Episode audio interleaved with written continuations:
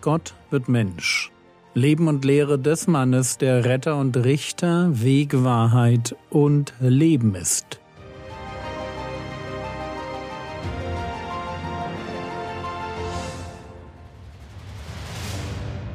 Episode 379 Die erste Leidensankündigung Teil 2 wir waren da stehen geblieben, wo der Herr Jesus seinen Jüngern erklärt, was er als Messias von seinen Zeitgenossen zu erwarten hat.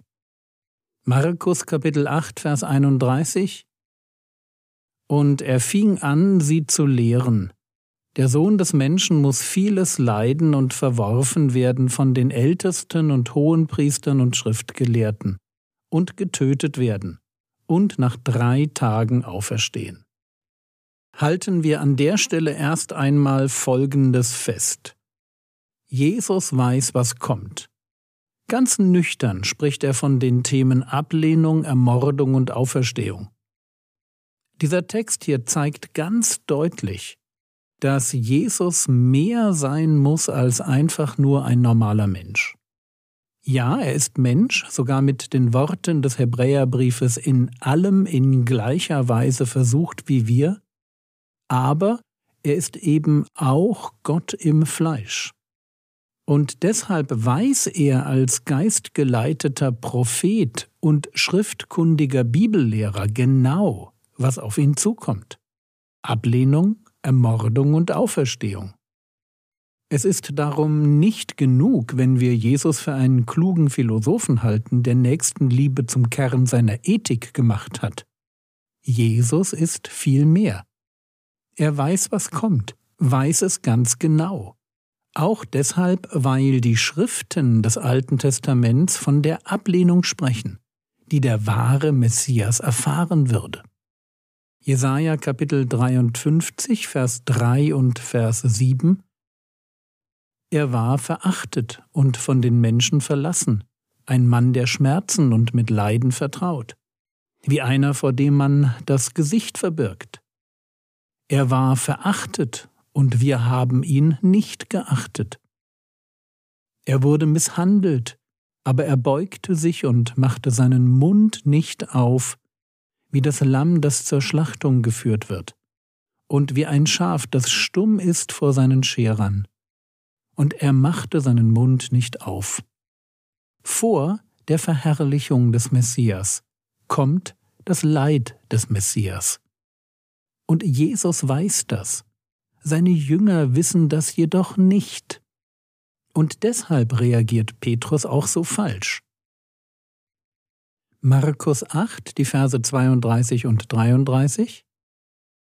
Und er redete das Wort mit Offenheit, und Petrus nahm ihn beiseite und fing an, ihn zu tadeln. Er aber wandte sich um und sah seine Jünger und tadelte Petrus und sagte, Geh weg hinter mich, Satan, denn du sinnst nicht auf das, was Gottes, sondern auf das, was der Menschen ist. Ein wenig muss ich schon immer wieder schmunzeln, wenn ich das hier lese. Petrus nimmt Jesus beiseite, so wie man jemanden, den man nicht öffentlich bloßstellen will, zur Seite nimmt, um ihm ins Gewissen zu reden. Petrus nimmt Jesus beiseite und fing an, ihn zu tadeln. Was für ein Wahnsinn. Der Schüler erklärt dem Lehrer, dass er nicht weiß, was er sagt. Wie kommt Petrus auf die Idee, dass er so mit Jesus umgehen darf? Ich meine, Petrus und die Jünger sind häufig so begriffsstutzig, das haben wir immer wieder gesehen. Warum glaubt Petrus hier, dass er Jesus tadeln darf? Und ich hatte das schon in der letzten Episode angedeutet. Ich denke, dass wir es hier mit mindestens zwei Gründen zu tun haben, die Petrus beeinflussen. Da ist das Lob Jesu und da ist das Denken der Gesellschaft. Beides kann gefährlich sein, wenn es um Theologie geht. Wenn Jesus uns lobt, oder ich formuliere es allgemeiner, wenn Jesus uns in unserem Dienst bestätigt, wir etwas Erfolg sehen, andere merken, dass Gott uns segnet und uns eine Berufung zuspricht, dann betreten wir ganz gefährlichen, schlüpfrigen Boden. Unser Ego wartet doch nur darauf, dass Gott uns auf die Schulter klopft, um sich wieder auf den Thron unseres Lebens zu setzen. Wenig im Leben ist deshalb so gefährlich wie geistlicher Erfolg. Da bleiben Demut und Nüchternheit ganz schnell auf der Strecke. Ein gutes Beispiel dafür ist die Gemeinde in Laodicea, die sich für reich hält und in Wirklichkeit bettelarm ist. Erfolg blendet.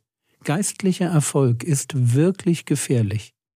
Und Petrus macht uns leider vor, wohin das führt, wenn wir denken, etwas zu sein oder etwas verstanden zu haben. Wir brauchen die tägliche Gemeinschaft mit Gott im Gebet und die ehrliche Gemeinschaft mit guten Freunden, also solchen Freunden, die uns ins Leben hineinreden dürfen. Wir brauchen Gemeinschaft wahrscheinlich nie mehr als in den Zeiten, wo Gott uns segnet. Ich finde es immer wieder erstaunlich, wie schnell erfolgreiche Pastoren ihre persönlichen Glaubensratgeber für andere Leute schreiben. So als wären sie mit ihrem Leben, ihrem Erleben und ihren Einsichten eine Blaupause für andere Christen. Ich fand das immer schon etwas merkwürdig. Also lasst uns ganz vorsichtig sein. Nur weil wir Erfolg haben, weil es bei uns läuft, weil Gott uns benutzt, um sein Reich zu bauen, heißt das noch lange nicht, dass wir alles richtig sehen. Es heißt noch nicht einmal, dass wir sonderlich viel Durchblick haben. Petrus lässt grüßen. Vor allem dürfen wir nie, wirklich nie vergessen, dass wir Kinder unserer Zeit sind. Und das meine ich nicht nur im gesellschaftlichen Sinn, sondern auch im gemeindlichen Sinn. Wir sind Teil einer Denkblase, weit davon entfernt, allen Durchblick zu besitzen. Und lasst uns unbedingt ehrlich sein, wenn wir merken, dass wir uns wie Petrus verhalten. Vielleicht merken wir nicht gleich, wie uns Demut und Nüchternheit verloren gehen. Aber hoffentlich merken wir wenigstens, dass wir anfangen, Jesus zu tadeln. Und natürlich tadelt Petrus seinen Rabbi auch deshalb, weil Dinge wie gesellschaftliche Ächtung bis hin zum Mordkomplott auch auf ihn selbst und auch auf die anderen Jünger zurückfallen werden. Bei dem, was Jesus da sagt, steht nicht nur das Leben Jesu auf dem Spiel. Eng damit verbunden ist das Leben all derer, die alles auf die Karte Jesus gesetzt haben. Wenn Jesus untergeht, gehen Träume und Hoffnungen der Jünger mit unter. Wie gesagt, sie verstehen nicht, was Jesus mit Auferstehung meint. Ein toter Messias ist in ihren Augen deshalb zwingend auch das Aus für ihre eigenen Pläne. Und wenn man so will, ist das immer auch ein dritter Grund dafür, warum Christen anfangen, sich an Gott zu stoßen. Ob wir das zugeben oder nicht. Meistens verbinden wir mit der Nachfolge auch eigene Interessen. Dieser heimlich gedachte Gedanke, dass es sich doch auszahlen muss, wenn ich mich auf Jesus einlasse wenigstens ein bisschen. Dieser Gedanke, dass wir unser Leben zwar verlieren, um es zu finden, aber so ganz verlieren wollen wir es dann halt doch nicht. Und deshalb lasst uns wirklich aufmerksam darauf achten, wie wir mit Gott umgehen. Wo stehen wir aktuell in der Gefahr, dass wir Gott tadeln? Vielleicht nicht öffentlich, sondern eher so wie Petrus, wir nehmen ihn zur Seite. Und wenn keiner zuschaut, dann weisen wir Gott zurecht, erklären ihm, wie er zu sein hat, dass man ihn und uns mag, bis dahin, dass wir gar nicht einverstanden sind mit dem Weg, den er gerade einschlägt, weil der nicht zu unseren Vorstellungen von Theologie oder zu unseren Vorstellungen vom Leben passt. Ich fasse noch einmal zusammen. Warum tadeln Christen Jesus? Und mir kommen da drei Gründe in den Sinn, wenn ich mir Petrus anschaue. Zum einen meint man ein Recht auf Kritik zu haben, dann ist das häufig einfach Unwissenheit und zum Schluss die Kollision mit eigenen Interessen. Hochmut, Dummheit und Eigeninteresse. Darauf würde ich achten, wenn ich merke, dass ich mich wie Petrus verhalte.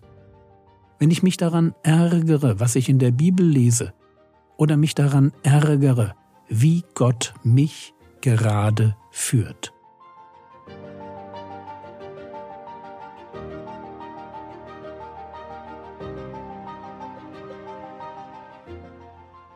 Was könntest du jetzt tun?